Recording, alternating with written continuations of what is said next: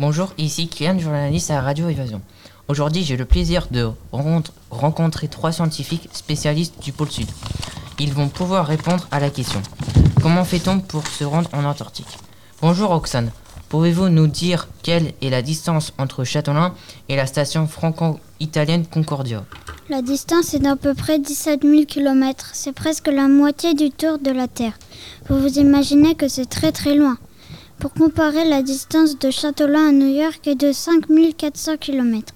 Il faut presque multiplier par 3 cette distance pour trouver celle entre Châtelain et l'Antarctique. C'est aussi presque deux fois la distance Châtelain-Pékin ou Châtelain-Brasilia. C'est au tour de Samy de nous apprendre comment faire lorsqu'on veut se rendre en Antarctique en partant de France.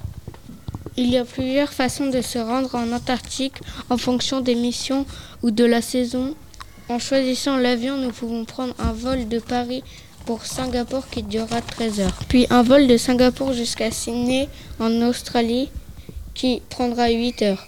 Il suffira de 4 heures de vol pour rejoindre Hobart, un, un port de l'Antarctique, toujours en avion. Dis-moi Samy, par quel autre moyen de déplacement se rend-on en Antarctique? On peut utiliser l'avion, mais aussi le bateau depuis l'Australie ou la Nouvelle-Zélande. Une fois arrivé, il y a la possibilité de continuer en avion si on veut s'enfoncer dans les terres ou utiliser le rail.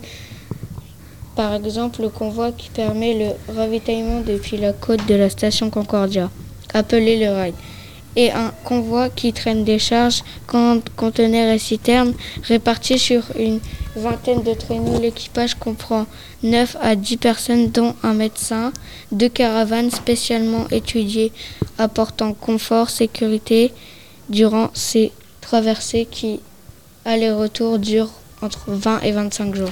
Pour terminer, Marianne et Maëlys, est-ce que c'est dangereux d'aller en Antarctique? C'est en fait très dangereux d'aller en Antarctique. Il est impératif de bien préparer son voyage.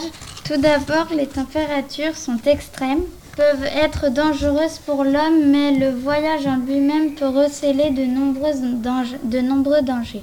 Les tempêtes sont fréquentes et peuvent causer des, des, accidents. Un avion chilien s'est écrasé en décembre 2019, faisant 38 victimes.